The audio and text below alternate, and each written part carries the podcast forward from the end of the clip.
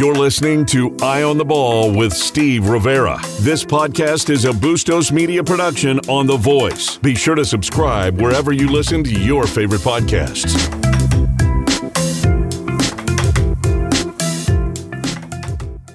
Hey, good afternoon, everybody. Welcome to Eye on the Ball. I'm Steve Rivera alongside co-host Jay Gonzalez, and you're listening to 1030 The Voice. What a crazy weekend of sports it was over the last couple of days. I'm rethinking my wing sponsorship. I didn't realize you could get wings at certain places. Maybe I need to start asking where to get good wings. You know, when I'm thinking about where where I'm going to get, you know, some good food, maybe some wings, a steak, you know, a nice Chicken burger, fingers. chicken fingers, whatever. I just a, a, a, strip club just does not come to mind. Yeah, but maybe that's why we're broke. We need to go to those places and, and say, "Can you sponsor the sponsor the show?" No, if you go to those places, that's how you get broke. That's how we get broke. Good point. oh God, you know. That's just that's just the NBA. We'll talk, get to that real quick, and then let's get to the Major League Baseball, which is just oh man, it's the reason. And uh, I've been saying this for a few weeks now, at least for two. This there's a reason why I don't think there's going to be a college football season. Too many th- bad things can happen. You're right, and and I think the I think the thing with the Florida Marlins, with if you haven't heard, you know, there 14 players, 14 out of what 30 players got. Know, so there, there's a, there's a, a COVID outbreak on their team. Sure. they've had to cancel their game for today, and and who knows how long they're going to be canceled, what they're going to do. But I, I think the thing that we have to keep an eye on now is what happens now Right. right? I, I think everybody thought this was going to happen at some point. Now, nobody thought four days into the baseball season this was going to happen, but it's happened. So now it's a question of okay, what now? That's the question. What now? The colleges are going to be keeping an eye on this, and we'll see what how they how they handle this. NFL is going to be doing the same thing. Uh, this this is just uh, not surprising to me, though. I, I've said this in college football. and We're going to have uh, uh, Burt Kinerk and Mike Lude. They'll give us some insight on what they're thinking about the college season. Um, let, let me. Uh, once this game start, if they do in fact, in fact start September nineteenth or whatever, that a game or two into it, because they'll be grunting, they'll be growling, they'll be spitting, maybe Sweating. uh, sweating. Two weeks in, you're thinking some kids are going to be testing positive. Then what? Well, again, and that and that's what we need to find out. What you know, what what can you do? How do you head this off? What are the Marlins going to do? You know, are they going to go get just a bunch of guys now to fill up the roster so that they can play games just to play games? Isn't that what they, why they had like the 60 man, Right. 1,000 man roster, whatever and it is? 80, uh, 60 per, yeah, whatever, whatever, Just- yeah, 60 person just roster. case this Are they just going to, okay, we got to go get 14 guys who haven't been around us to come and play. Right. so it, it- I, everybody's watching Mm-hmm. what's going to happen now? And i think that that's really all you can do. The colleges can't sit there and say oh god this is not going to work. They're going to keep an eye on this and see what happens. Mm-hmm. Well, we'll soon see. We're getting close to uh, the unveiling of some schedules on Friday Right. for the U of A, and we'll get your predictions on Friday. I'm looking forward to that. uh, it, it's it just seems like every day is a crazier day. well you ag- again you know we're, we're, we're delving deep into this and and you know uh, the with baseball starting the nba starts on thursday uh, the nhl starts next week it's kind of like okay everybody's been trying to figure out how they're going to deal with the pandemic and now that the games begin now they start to find out this is what we have to do if these things happen Right, right. so you you kind of like you just kind of got to roll the ball out there and play and then see what happens and i think that's what they're doing again what, what was surprising is that this happened so fast in major league baseball Yeah, no question. You got to roll the ball out there and hope you have those guardrails, you know, in bowling that doesn't allow it the ball to go into the gutter. right This went four four days into the gutter, and it's. I think it's going to continue to happen. Maybe not in masses like it did today or yesterday, Yeah. but it'll it'll be coming trickle out every now and again. you know and and like for instance a question i have are they going to be able to track how that got in there how that got into their locker Oh, room sure, of course, You know, yeah. was there one guy who went out and did something and went somewhere because if that's the case that's preventable you can fix that Right. But if there's really no telling how this got into their into their locker room, now that's a much bigger problem. Well, they're trying to do that with the with the football NFL, Right, with right? everybody. The, the, with the NFL, the trying- trace track, trace, and retreat and treat or whatever it is, you know. But if it, they need to find out, okay, who did it? Did did somebody go to a restaurant mm-hmm. that they weren't supposed to go to or shouldn't have gone to or didn't take the precautions that they were going that they were supposed to take and then come into the locker room if if somebody did that that's something that you could potentially fix you you see all these uh, I guess the women in WNBA some NFL players now some M- NBA some um, some baseball players said I'm not going to do this well, it's sure. not worth it now you understand why well and and clearly this whole bubble idea right. is working yeah. Because the NHL and the NBA have done 300 and some tests in the last week or whatever and zero positive tests. But you see you see in the NBA, you got guys getting kicked off of the campus. The guy who went to the strip club and got his wings, he's got he's had to go into quarantine. Mm-hmm. He's going to miss the first really 2 weeks of the season. Um, you know, guys just have to people just have to make good decisions and if you're not going to make good decisions as dave Heeke said right, on our show last week there, yes we got a bigger problem. We got a way bigger problem. Well, you said it before the show started. These are gentle. These are older guys. You'd think they're smarter guys. Uh, it's not always. They're not always. They're not always. And now we're dealing with kids who are 18, 19, 20, 21, away from their parents and kind of th- want to think for them themselves. Right. And sometimes don't think for themselves. Right. This guy Lou Williams who did this and went to the strip club and got his wings. Uh, you know, he was on a he was on an approved trip home to go to. He had a death in the family in Atlanta, and then he went to this place that they've got wings that are named after him, and he bought these wings. He got caught there. Somebody took a picture of him. It got out, and now you know he, he's you know he's in a way suspended from his team. And I'm like, dude, you're a grown up. You, you should have known better. How could you not know better? And now he's put, you know, he's really hurt his team because he's a he's a key player on the mm-hmm, team, mm-hmm. and he's hurt his team. And it's like, how are we going to expect 18, 19, 20, 21 year old guys or, and, and girls to be smarter than that, to be more mature than that. Well, one of the things I saw over the weekend, you can correct me if I'm wrong, uh, that uh, some of the uh, educators in town, maybe at ASU too, want uh, bars to be closed just to make sure, cut them off at the pass, if right. you will, so the kids won't be going in there. Right, but you know, but you also have those places. You know, they they're also businesses. You know, those are people's livelihoods. Sure, stake. sure, sure. Are we going to shut them down? So that Joe Schmo can't make a decision. Dummy football player, right, right. you know, can't make the right decision. Yeah, what's to say that Circle K doesn't sell twelve packs? Exactly. Uh, or, or they don't even have to go to a bar. They can go to an arcade. They can go to a mall. They can go to a, a store, house party, a house party. Any one of those things. There's so many things in play here, and uh, people just have to be smarter. And you know what? We're just not. Uh, uh, uh, Mr. Gonzalez, let me tell you something. I think I can say this word on on uh, on radio, so be be ready. We're screwed. we're screwed, Steve. We could be. You know what? If if we're if we're relying on the good judgment of 18 and 19 year olds. You're never gonna. We got a You're never gonna watch any sports. I think of my judgment at that age. You're toast. You're not gonna see it. You know, just today, my friends and I were talking about a really stupid thing that I, you know, that I did. You know, that we oh, did. Don't tell me this because we're running out of time. Yeah, Make it that, quick. That we did back when I was in in you know that age, and I'm like, how did we survive that stuff? Because uh, your parents didn't find out. Exactly, they didn't find out, and we got lucky. Yes, yes, and there had no the no cameras, no no Facebook, right, there was no, no social media, no Instagram. Exactly. Let's take a quick break here. Get a hold of Burt Kinerk and Mike Lude. Where you bank really does matter. Hughes Federal Credit Union is proud to be recognized by Forbes as one of Arizona's best credit unions three years in a row. This national recognition highlights our commitment to high quality products and services, our customer service, digital services, and financial advice. At Hughes Federal Credit Union, we offer low rates on loans, lower fees, and many free services. Make the switch. Join Hughes today. Visit hughesfcu.org slash best. Certain restrictions apply. Insured by NCUA. It's those guys from Tucson Appliance Company, the best appliance company in Tucson. For the month of July, we're going to donate 2% of our sales to a local charity from in stock purchases. Come shop at our store and work with our amazing sales team Dustin, David, Brian, Alex, me, and Peter. You can choose from a list of local charities for us to donate to. The only way we can give back is if you shop local. Only at Tucson Appliance, where our low price is your priority.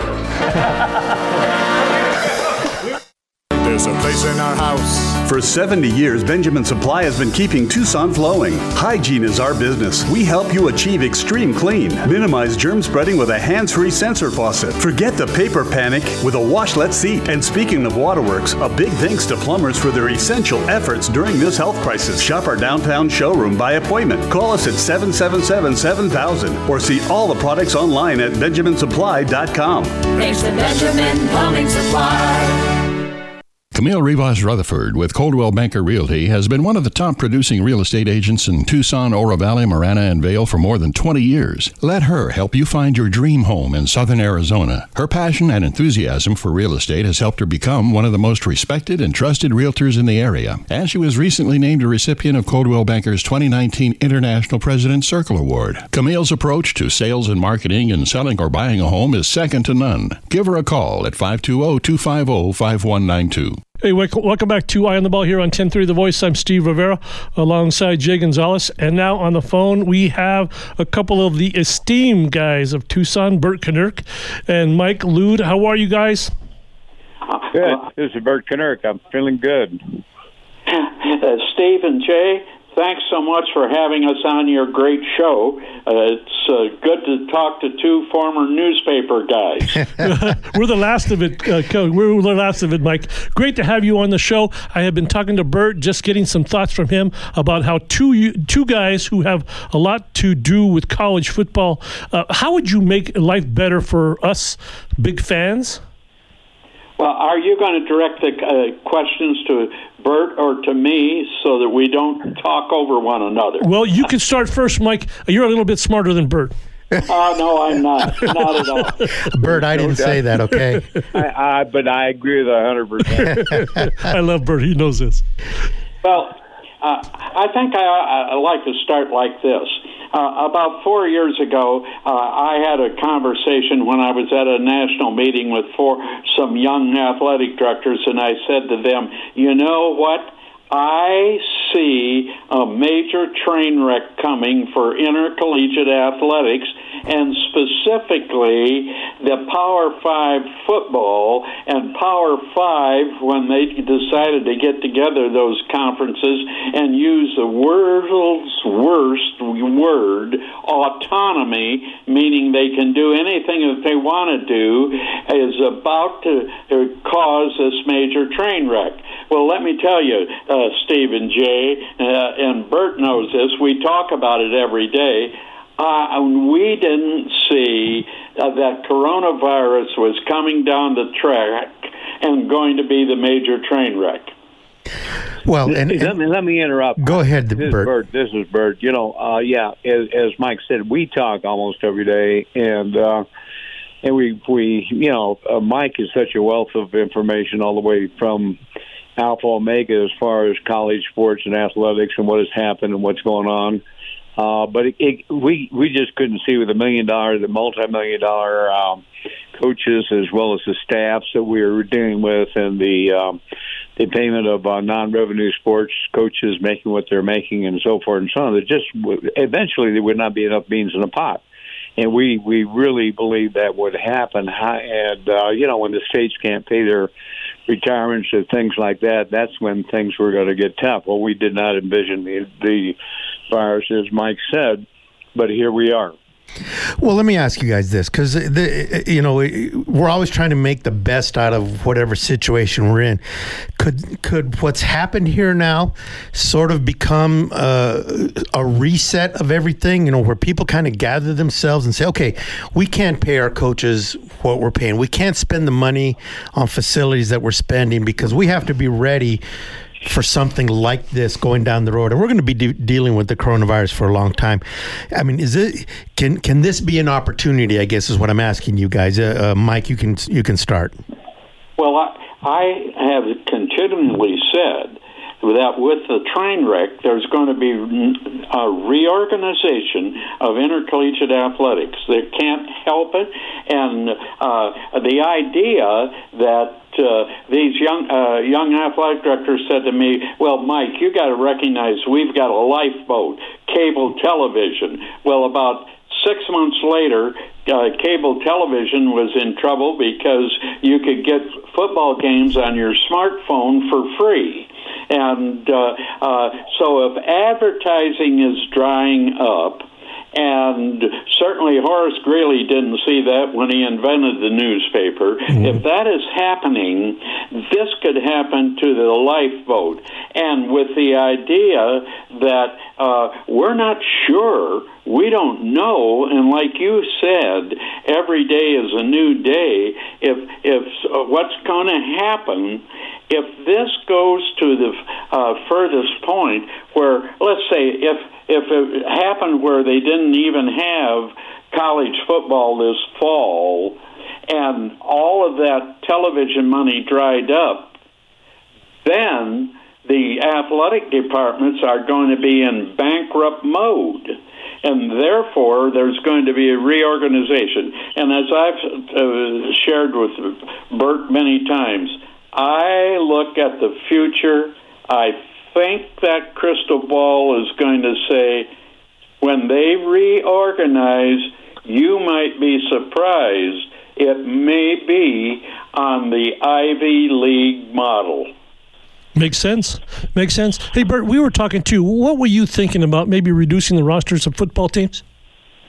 Yeah, well, Mike and I, Mike had the great idea. I thought, and everything is relative as far as I know, and and, and concerned as far as consumers. That would be uh, one platoon football. Now that's just that's an idea. Now, now that sounds like maybe that's way out, but then again, think about it. As far as pros and the um, the um, you know our pro football, they that wouldn't be that bad for them, would it? Uh, because they would have a a idea they could really find the athletes a little better than than let's say the one platoon football or two platoon football, I believe, and um, and in the context of the the cost of um, the sport to college uh, to college athletics, it'd be a total revamp. Mike has mentioned that and mentioned the total difference it would be, Mike, and you might explain that a little bit. But that that might be a wild idea, but the the, the situation has to change. There's no question about it. And the three million dollar coach really will be called in, I think, by the athletic directors. Say we can't pay you three million, pay you five hundred thousand. Oh, by the way, there aren't that many jobs out there, and that's what we can pay, and that's it. And of course, the response well, we're going to we're going to get my lawyer, and we will um, we will get the money that we deserve. Well, there's no money, you know. Get in line. Right, the, right. The, the states the, the states are really dry. We know that they they've been ripped as far as the the virus, as well as the federal government. Federal government right now, with the money they spend, the first quarter, the federal government is supposed to be like a plus one for the GNP. He was minus thirty seven. We got that minus thirty seven. So we're looking at we're looking at beans in the pot and what can you do, and maybe we get back to the student athlete and sports supposed to you know supposed to maybe enhance their life and to make them better people. That was the idea from the beginning, right? Well, it got kind of ass backwards, you know. it did. It did get. Well, let me ask you this because you know, I mean, let, okay, let, us let's, let's call it what it is. You know, college at, college athletics, you know, primarily football and and and basketball are minor leagues for the NBA and the NFL. Always have been, and will continue to be. Can the leagues step in and maybe build a kind of relationship where they can work together a little more? I mean, like right now you know, they're saying if the spring if the football gets moved to the spring, well, the NFL isn't going to change anything to make it easier or better for the colleges to, to deal with it. Can they? Can they come together a little more? What would? Why can't they? Or why haven't they been able to? Well, I, I'll, Mike, I'll, I'll take a jump at this. Uh, number one, they don't have to. Number two, three percent of college football players have no longer have eligibility ever sign a pro contract. You know, and their life expectancy as far as working for in the NFL is three and a half years. Okay, so go figure it out. I mean, they really don't have to. I mean, they got an a unlimited supply, and they can scout and they can do what they have to to get the players they have to have the professionals are not going to bail out the college athletics. We can think about it, we can uh, uh, speculate, but they're not going to do that. Uh, uh they're they're going to take care of themselves, and the uh, colleges have to be able to take care of themselves. And you know, uh, if if we went to one platoon football, like uh, I coached and I played, uh, instead of having 11 coaches, they could get by with five or six. That's uh, instead of having uh, uh, graduate assistants, uh, uh, two or three or four, have one, and, and have uh, analysts just don't have analysts. You know, you could cut back immeasurably, and and you uh, instead of traveling with eighty some people, you'd travel with fifty. Uh, and uh, instead of 85 scholarships, you could get by with uh, uh, 60 scholarships. So, uh, uh, uh, one platoon football would save college football, it would save college athletics, and it would be uh, just as much fun to watch. Uh, uh, people are, would say, "Oh, uh, you don't want to do that because uh, the kids won't have the opportunity in professional." Burt answered your question. There is an infinitesimal amount of people that go to the pros from college uh, football. I would assume too it solves the problem with Title IX. You don't have to get as many scholarships. I only have about a minute left, so is that true? Yes. Yes. Absolutely. no, that's a really that's a great point, and that's a big point. And Title IX is a crusher because guess what? Uh, we don't have the money to pay for Title IX. That is going to be the train. One of the train wreck issues is Title IX. Wow. You know, uh, uh, uh, Burt being a lawyer, he said to me, uh, you know, if uh, a, a coach says to the athletic director, well, I, you're paying me five million dollars a year, and you say you got to cut me back to five hundred thousand. I'm going to sue you. Burt says, as a lawyer, I wasn't going to sue somebody if they didn't have any money and they were bankrupt. right, right. Hey, let's take a quick break. Come back with you two on the other side. Thank you. 2020 El Tour de Tucson dedication recipient was such an honor. I have been a part of El Tour in the past, and I know about some of these amazing names that have been dedication recipients in the past, but it was an honor to be chosen for that, not only for me, but for my organization that supports people with disabilities. I've met so many people through the riding and through El Tour that are now some of my closest and dearest friends. One of the things that makes El Tour, you know, so safe and, and um, so well ran is all the law enforcement that gets involved, blocking up the roads. My favorite part of the course on the newer course was the backside of Pistol Hill. I think what's amazing about El Tour is there's something for everyone's ability level. It includes the opportunity to be out there. You can even do a one miler. You can do something at home if you're limited to being indoors. That's what's great about it is all abilities are encouraged. It's very inclusive. Time to update those old kitchen cabinets? Call the Window Depot today. The Window Depot is not only the number one warehouse for windows and doors, we now have a great selection of kitchen and bath cabinets at Tucson's best prices. The Window Depot is Tucson's top spot for granite and quartz countertops to finish the new kitchen or the replacement of that old worn out Formica. So call us today at 290 8545 or 622 6430. The Window Depot, windows, doors, granite, and new kitchens. Hey, welcome back to Eye on the Ball here on 1030 The Voice. I'm Steve Rivera alongside Jay Gonzalez. And on the phone, we have two esteemed guys, Burt Kinerk and Mike Lude. So let me ask you the $64 million question. Are we going to have college football this year? Well, let me take a shot at that. Uh, I've talked to a lot of athletic directors, and uh, up until about two weeks ago, the uh, it looked like yes, for uh, we were going to do that. Uh, uh, friends of mine in the uh, Southeast Conference say they're definitely going to do that. Uh, right now, it's less than 50-50 as we we look at it. So I don't know. But while I'm on, let me say this: for all of us to keep our eye on the ball, I guess that's a pretty good slogan for you guys. is keep our eye on the ball. I want to give a shout out to the University of Arizona. they are uh, and have been doing a great job. Uh, Cedric Dempsey, Jimmy Livengood, Greg Byrne, and now Dave Heeke. Dave and I talk uh, uh, like uh, every couple of weeks or every month, have breakfast and so on. But with that, with Dave Heeke, who is solid, reasonable, and then with President Rob and the Surgeon General, uh, ex Surgeon General, that is a team that's going to make the good decisions uh, about uh, the coronavirus and about getting us back to playing football. So uh, I, I feel very confident that if there's a chance, University of Arizona is going to play. What are your thoughts, Burt?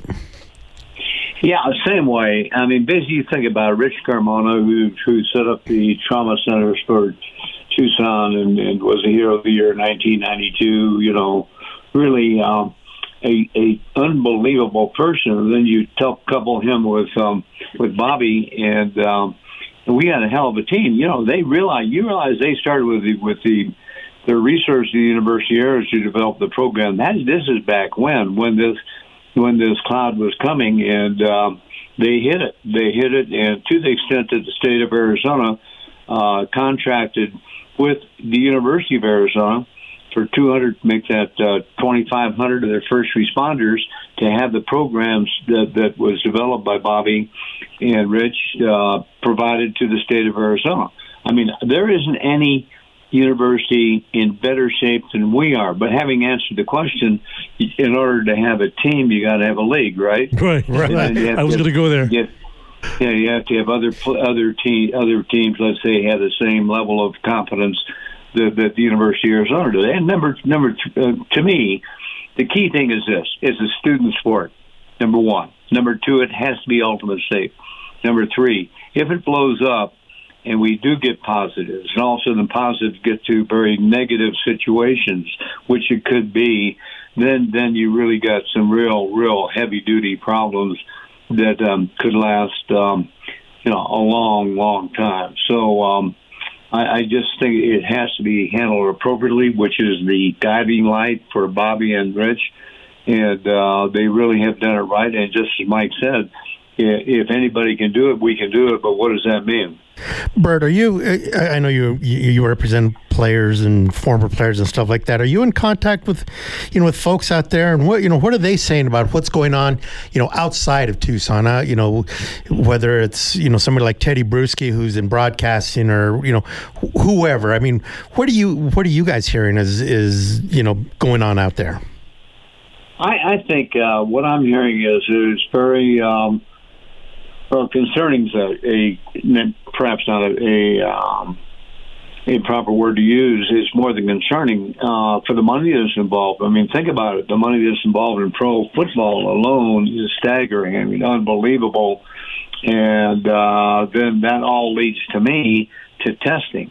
And from the beginning, you had to have instantaneous now result testing. And that's the key factor they're, they're working toward, I think, as far as the pro football as well as college football. And still, we don't have the testing that other countries have and the, the resulting process we have to have. So to answer your question, um, I, I've talked to others. Uh, they're, uh, I would say the word would be pessimistic because again, it deals. And also, you have to think about this: you have the National Football Foundation Players Association. Excuse me, I said foundation, but the Players Association that comes into play on behalf of the players, and you then have a third party in here that is negotiating on behalf of the players and their safety. And so there's a lot of various parts uh, moving in this situation um, that will lead to the fact: can they really get this off the ground?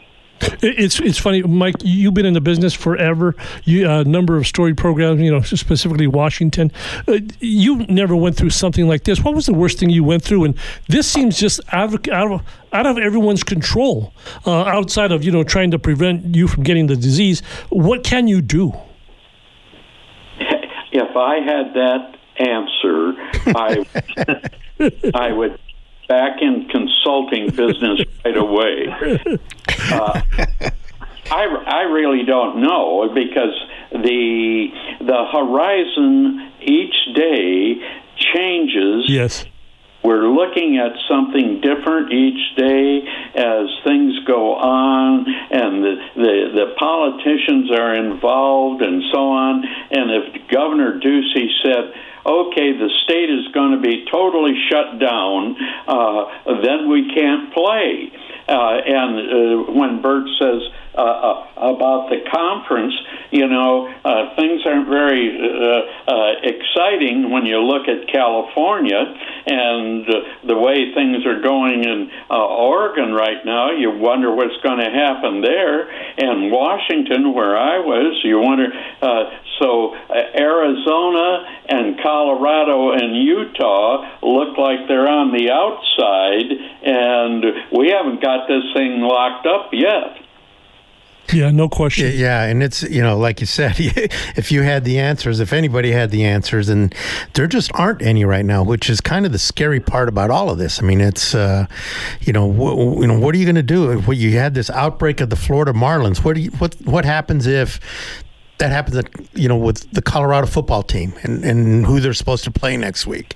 I mean, just just the the you know the scenarios are aren't very good. They're awful.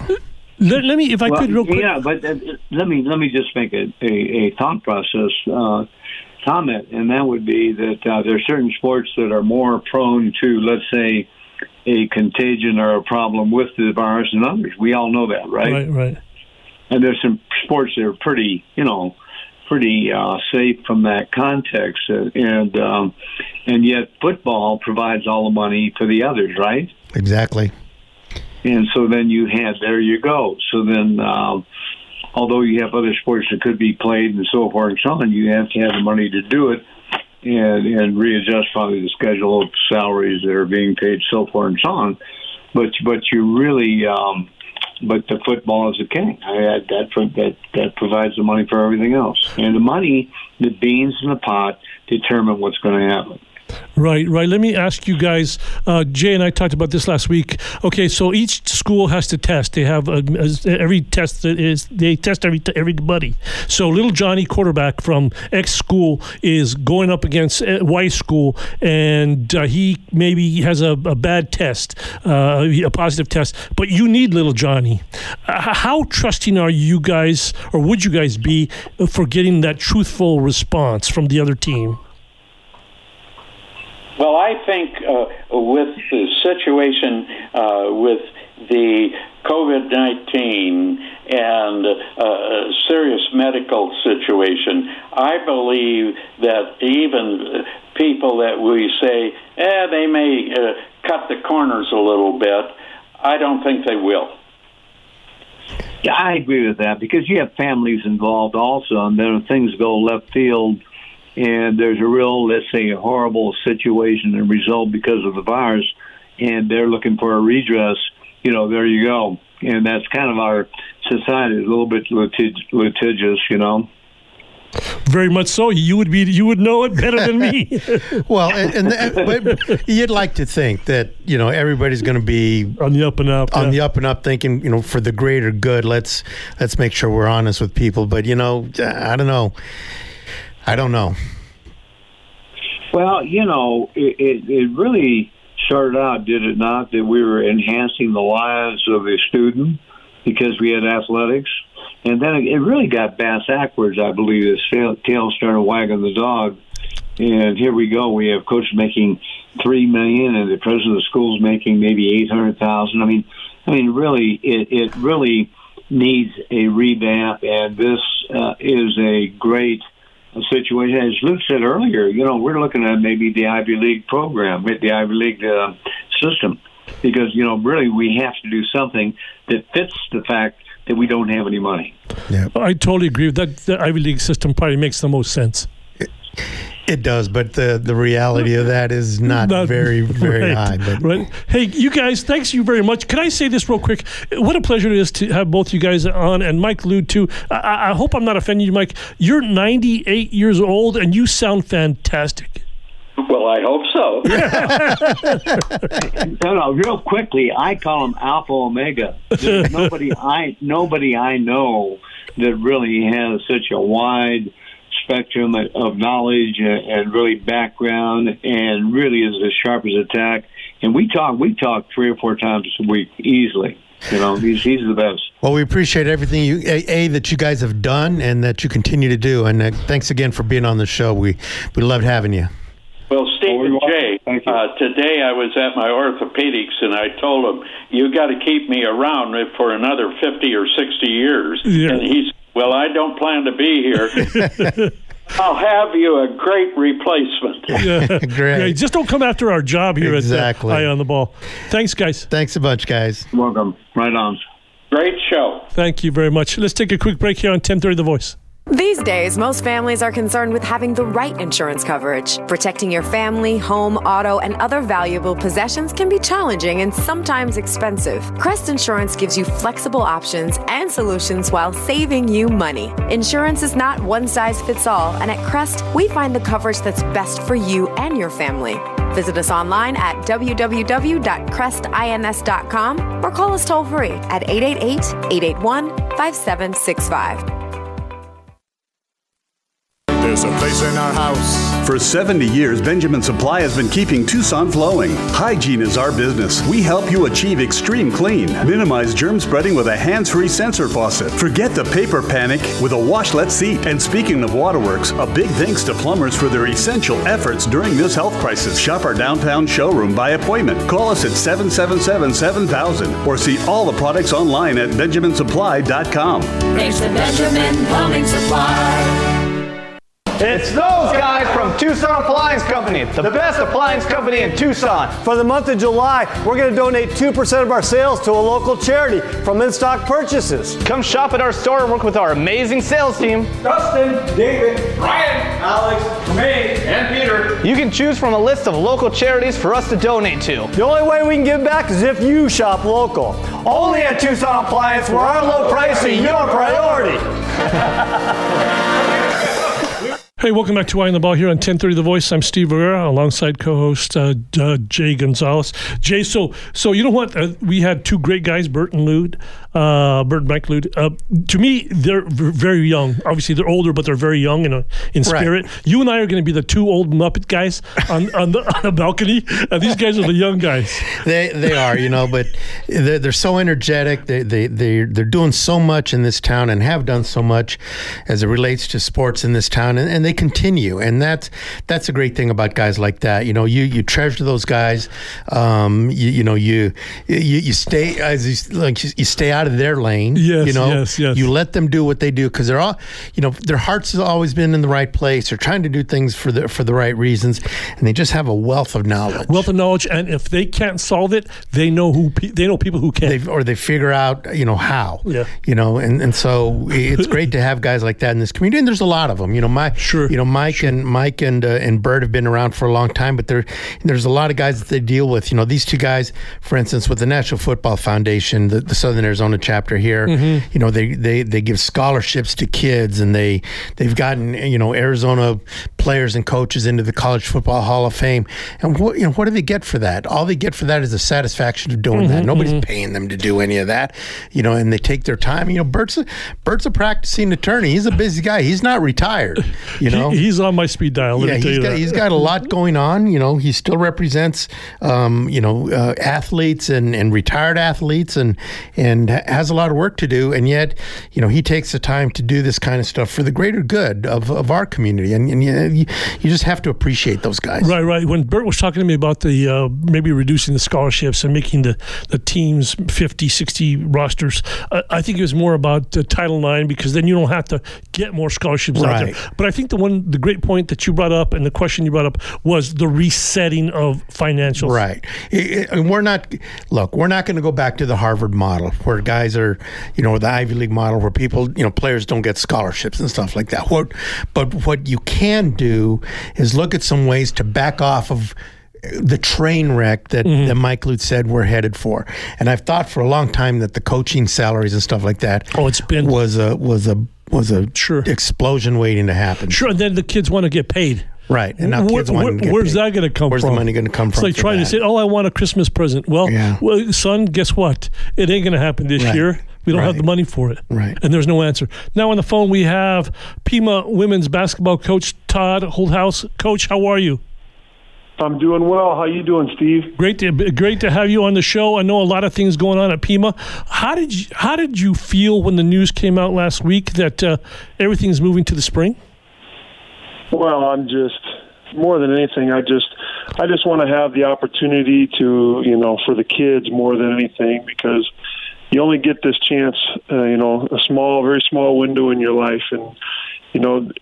Hope is better than no hope, and so even by moving it to the spring, I feel like you know it keeps our kids engaged, wanting to go to class, knowing they're still working towards something, buys us some time to you know get some uh, health and safety protocols in place, and just just to have a little bit of hope is great for not only the the kids and the players, but the coaches as well.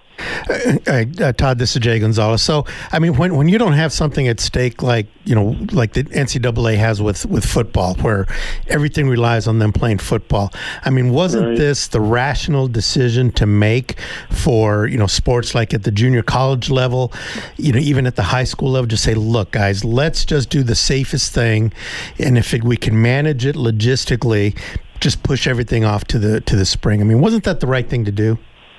Absolutely. I mean, I've been impressed with a few things along the way because I'm I'm lucky enough because I'm I'm the women's basketball coach, but I'm the assistant AD, so I get to kind of be on that line between administration and coaching, and it's it's been you know fun in the sense that I get to kind of see how things work, and I've just been impressed with the the way the NJCAA handled it as well as Pima's administration, not making any rash decisions kind of seeing how things go, you know, set, you know, little earmarks for time and then make an evaluation, make a decision at that point to see what's best, you know, for everybody. And I think, you know, like you were saying, we don't necessarily rely on the big money game of football because that's not how we're built. And so just by pushing stuff to the spring, it, it only made sense and it makes sense for everybody and you know it'll make things crazy in terms of facilities and fields and you know the court and different teams all having to be there at the same time but you know what that's kind of what makes athletics special in my opinion in terms of you know be, people being able to work together towards a goal and make it the best environment possible for the kids The last time you were on the show, uh, mid March, you guys were getting your team ready to go to the national tournament, and then uh, you came up with some disappointment that that was canceled. Uh, I guess you would have never imagined you'd still be in the situation that you're in now. Oh, pro- yeah. I mean, we were we were hoping at one point in time that they had postponed it, that we may still have a chance, but that you know we never got that chance. So, you know, that's the thing is I, I've been part of a group that kind of had something taken away from them. So, you know, having this decision that you know while it may not be the traditional you know October through March kind of season, to have a season, whether it's you know January through April or whatever, is better than the alternative. Because honestly, Steve, I the last time I saw my kids as a group was that Thursday before we were supposed to leave to go to nationals, and for most of them, I've seen a couple of them since then. But honestly, I haven't seen the rest of them, which is just a weird feeling as a coach because you just never, you know, one of the part part of this ritual is you get a little bit of closure every year. And I just feel like I did, I didn't get that closure with this group because all of a sudden we were gone, and here we are still, you know, four or five months later, kind of in the same place. You know, hopeful for a new season, but at the same time, didn't really get to tie a bow on last year's great season. Todd, what, what's your sense of how the athletes have, have been hand, handling all this? I know you don't see them. I'm assuming you talk to them and, and that kind of stuff. Yeah. What, what's your sense of where their heads are at with all this right now? Well, I think you know we we have uh, meetings every week, and I, I try to meet with my team once, you know, every week or every two weeks, engage them. And I have you know kids, and my own kids here at home, and I think that the the biggest thing that you know sports and opportunities like that provide is just a, a sense of normalcy and routine and I worry more about their mental health in terms of, you know, the physical part. We can get back in shape and we can get back in the gym, but I just worry, you know, because kids that rely on sports as a, a means to go to high school or go to junior college or even go to the NCAA level, that's part of who they are as a person. And I always worry the longer this thing drags on, I think that the mental effect it has on some of them can be pretty tough, you know. So that's why we, you know, I can only speak for myself, but I know there's lots of other coaches that do it too. Is just try to keep them engaged, try to keep them hopeful in the sense that you know, hopefully we'll be back in the gym soon, and it may not be the way we're used to it, but just getting back in the gym, and even if even if you have to, you know, space out and only three or four people at a time, it's so much better than what we're doing right now in terms of just sitting here and kind of just waiting. And then, you know, for them, there's just a lot of uncertainty in terms of how does this impact my future. So just trying to keep them mentally, you know, focused and healthy. And I think that that's a big part of this whole thing. Along those lines, Jay and I bring up this point all the time. You're coaching 18, 19, maybe 20 year old kids. How do you make sure they don't mess up and do what they're not supposed to do uh, regarding this illness or this disease? Well, you know, I can only say that I was 18, 19, 20, and I, I can only say that I don't know how I would have handled it at that age. But you know, in the in the position that we're all in is you can guide them and hopefully you tell you know if, if basketball is really important to you I think we all have to do our part so that we can get back out on the court. But at the end of the day you know they're going to make their own choices. And I think as any parent you just try to do your best in terms of educating them and making sure you've given them the facts and the things that will help. And ultimately they're going to have to be faced with you know those tough decisions. And you know hopefully it means enough to them that they'll make the right decisions Coach, thanks for the quick call. We really appreciate you being on. Yeah, thanks. Thanks again. I hope I hope we get to talk again after we're like twenty five and one. Well, that's what I was going to say. Ho- hopefully, we get to talk when you're actually playing games and, and things are things are happening. So, Todd, it was great to talk to you. All right, thank you guys so much. Keep it up. All right, thank Thanks you, a Todd. bunch. Appreciate it. What a good show today. You know, it was packed, and uh, you know, and uh, guys, that you know, the issues go on. I mean, it's every day we come in hoping we're going to talk about something else, and we just we just can't seem to. But you know, it, this is all important, and and there's some big issues, and you know, Mike Mike Lude and and Burt Kinerk, you know, talked about some big issues and how we can sort of reset you know college athletics and then you, know, you got uh, you know coach like Todd Holthaus who's been incredibly successful and you know what he's Right. dealing with so Right. you know these are the issues of the day and and this is what we're dealing with right now and we Right. got to come to grips with that We'll still say this: we got four days to get some uh, some schedules out. We'll probably hear some things tr- start to trickle out as they become more. You know how the business is. People start sneaking their schedules out. right uh, we got Brian Jeffries coming on tomorrow the Yeah, voice yeah, of the yeah. Wildcats for about 100 years right seems seems like since it. we've been around Seems right like it, so yes. um, but you know I'm sure Brian's got his own perspective on on what he's seeing going on going on around college athletics and I'm sure he's hopeful like we are that there's going to be some football It's funny because it all trickles down to all of us. Right. If there's no Right. sports. Right. Exactly. So Right. we'll have Jeff uh, Brian on tomorrow. Good show, Jay. All right. See you guys tomorrow.